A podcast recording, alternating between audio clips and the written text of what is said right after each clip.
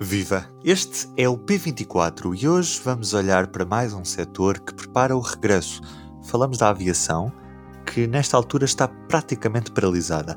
Como as dúvidas são muitas, quer para passageiros, quer para as próprias companhias, falamos com a. A doutora Lúcia Piedade, especialista em gestão de crises e aviação. Esta conversa foi realizada no final da semana passada, pelo que entretanto soubemos que a Comissão Europeia não vai, por exemplo, impor que o lugar do meio nos aviões fique desocupado como forma de prevenção do contágio. Mas vamos à conversa. Quando é que começa a ser razoável para as companhias aéreas voltarem a, a voar? Como todos nós sabemos, isto, com esta pandemia a aviação uh, mudou. E isto tem que ser uma, uma consciência de todos nós uh, o, foi um impacto massivo na indústria da aviação. Nada será como antes. Portanto, tudo vai ser diferente. E nós temos que ter capacidade para nos adaptar. E a indústria da aviação vai ter que ser criativa para se poder adaptar. Isto é um, uma realidade e daí não podemos fugir. A aviação e todos os relatórios, tanto do ACI como basicamente dizem que nos tempos mais próximos a aviação irá crescer, mas de uma maneira irá muito gradual e só daqui talvez a dois anos é que possamos estar nas condições que estávamos antes do Covid. Isto vai ser uma realidade. E para isso, e inclusive nos relatórios, existem já as guidelines do que temos que fazer. Nós, aeroportos e companhias, vamos ter que preparar. E ao prepararmos, vamos ter que mudar muita coisa, porque no 11 de setembro, que foi uma das crises da, grandes da aviação, nós eh, sabíamos com o que é que, lutávamos e qual era o nosso inimigo. Neste momento o nosso inimigo é invisível e voa de avião, e, e voa de avião, por incrível que pareça, não é? Por isso, os aeroportos terão de se preparar, terão de analisar todas as medidas necessárias para que possam receber passageiros em segurança. As companhias idem aspas. E como você tem, tem visto, muitas das companhias, especialmente as regulares, estão eh, a produzir medidas que lhes irão eh, fazer com que possam reabrir em segurança e possam voar em segurança. E isto tudo vai começar por aí. O futuro está precário na aviação, porque há restrições de viagens, há redução na procura, o que neste momento é nula, porque nós neste momento só processamos sanitários, humanitários, basicamente, e de carga. Portanto, a sobrevivência, uh, tem que pensar na sobrevivência enquanto crise. A crise existe, como é que vamos sair dela, como é que nos preparamos. Uh, e isto vai ser o que vai acontecer nesse, no futuro próximo, imediato, neste momento. E isto vai ser muito gradual e muito devagar até atingirmos alguns níveis aceitáveis até para a aviação. E corremos o risco uh, do, nos primeiros tempos, os preços destas passagens aéreas serem muito mais caras do que aquilo a que estávamos habituados nos últimos tempos. Eu não vou por aí, uh, eu não, não iria por aí, porque é evidente que as companhias vão querer voltar a ganhar os, uh, os seus passageiros. Por isso, se nós uh, também pusermos preços generosamente, é evidente que não é fazível. Por isso, eu acho que vai, vai passar por várias regras. Ou seja, terão de tomar medidas, para, para já começar por tomar medidas para diminuir os custos não vitais para o negócio. Isso é a primeira base. Uh, e, acima de tudo, têm que apostar no inovar para não morrer costumo dizer isso muitas vezes, temos que inovar para não morrer. E as companhias de aviação terão de fazer isso, assim como os aeroportos. Isto é, é, é a tal história, é, vai haver uma difícil recuperação e tudo vai depender do tempo também da estagnação e do bloqueio, porque é evidente que quanto mais tempo este bloqueio estiver presente, mais tempo uh, levará uh, a própria companhia ou o próprio aeroporto a progredir, como é óbvio, não é?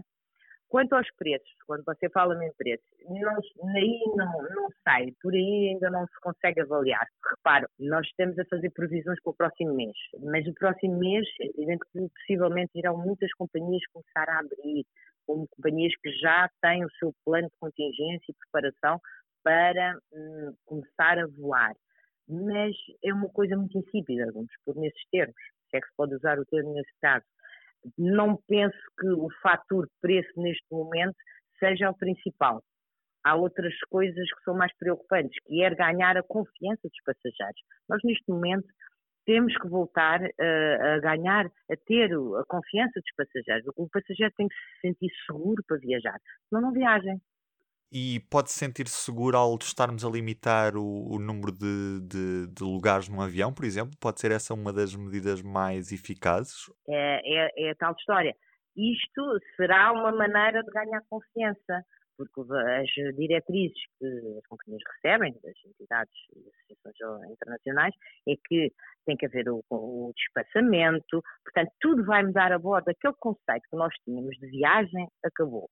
Para já, acabou. Daqui nos próximos dois anos, eu penso que como não estávamos a voar, já não vamos voar. Portanto, vamos ter que nos adaptar. Neste momento, estamos em mudança. E a mudança passa por nos adaptarmos. E, e, eu acho que as companhias vão, vão sobreviver neste por adaptação. E isto passa por criar medidas de segurança e, e fazer com que os seus passageiros ganhem confiança. Porque só a partir do momento em que o passageiro sinta confiança, aí é que ele vai comprar o bilhete para viajar. Antes disso não faz. Portanto, mais uma razão para as companhias terem esta atitude vamos dar segurança aos passageiros. E para isso temos que tomar todas as precauções que o Cadeia São Geral de Saúde nos diz. E passa talvez pelo espaçamento a bordo e por outras medidas que os organismos internacionais até prevêem. Devem ser as próprias companhias a tomar essas medidas ou deve ser o Estado a regular? O Estado e, as, e os órgãos regulatórios a nível internacional da aviação? É evidente que tudo isso passa por um. Na aviação tem que haver sempre um regulador e um supervisor. Todos nós sabemos isso. Portanto, nada é, tudo em aviação está procedimentado, tudo tem protocolos e nada, e tudo se faz uh, consoante diretrizes internacionais. Cada companhia por si só também tem as suas diretrizes e é evidente que vai, vai estar assente nos procedimentos e diretrizes uh, internacionais e que irá adaptar à sua própria companhia, cumprindo sempre a segurança necessária que, nestes casos, sendo, aliás, nestes casos é, é permitido e mais, ela terá de arranjar soluções. Mais uma vez, repito, eles, cada companhia terá de inovar dentro dos protocolos estabelecidos para poder sobreviver. Todas estas medidas que aeroportos e companhias vão ter de tomar vão, de certa forma, meter em causa modelos de aviação de companhias low cost? Vão ser essas as mais afetadas nestes novos tempos? Já vamos ficar a saber a resposta. Para já. Em todos os momentos, a fidelidade continua consigo, para que a vida não pare. Fidelidade Companhia de Seguros S.A. Ora bem, o conceito de aviação low cost é um conceito completamente diferente de uma, de uma companhia regular. E é evidente que as low cost, dado o seu, o seu conceito de negócio, vão enfrentar grandes dificuldades. Porquê? Porque eles têm margens de lucro muito, muito curtas, devido aos preços reduzidos que praticam nas viagens, como é óbvio, e, acima de tudo, uh, vão ter que tomar medidas, uh, medidas iguais a todas as outras. Ou seja, um, é, é difícil a de recuperação da low cost uh, vai se sentir e mais, uh, inclusive algumas poderão falir, nós não sabemos. Agora, uma coisa é certa, é mais uma vez eu refiro, uh, com as restrições de viagens, com o futuro precário e a redução da procura, a sobrevivência vai ser muito difícil. Agora, nós nunca, não vejo o fim das low cost. Não vejo, não vai acontecer. Eu penso que não irá acontecer. Nem é de tudo vantajoso, como é óbvio, pois nos tempos atuais, como você sabe, o conceito da via de voar está diferente. Há uns anos atrás era para um determinado número de classes, hoje em dia todos nós podemos voar, porque cada um escolhe o tipo de viagem. E isto é o conceito da low cost. Low cost, eu dimensiono a viagem à medida que posso. Agora, o que é que acontece? Não, mais uma vez refiro, não penso que vão acabar, não, mas vão ter que sofrer uma, uma alteração no próprio conceito, como nós o conhecemos. Uh, o conceito low cost hoje é, com, como nós sabemos, são viagens baratas, rápidas, mas isso vai ter que mudar. Eles vão ter que alterar o seu conceito. Isto é uma realidade. Vão se ter que reinventar. Essas, mais do que nunca, vão se ter que reinventar.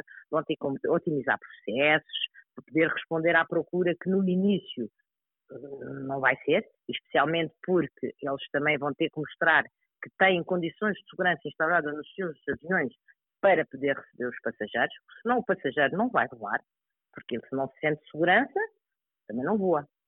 E a aviação, como nós sabemos, o transporte aéreo é mais seguro. Mas para isso a gente tem que ter segurança para receber o nosso passageiro. O passageiro também tem que sentir, é exatamente, isto é uma partilha. Portanto, todo um modelo assente nos modelos low cost, é evidente que vão funcionar, mas, mais uma vez refiro, a maneira como neste momento a gente concebe o conceito terá de ser alterada. E isto, em termos económicos, é caro. Muito obrigado. Até à próxima. Estamos em semana de recomeçar, um especial do suplemento ímpar do público para ler em público.pt barra ímpar barra recomeçar. Eu sou o Ruben Martins e o P24 está de volta amanhã. O público fica no ouvido.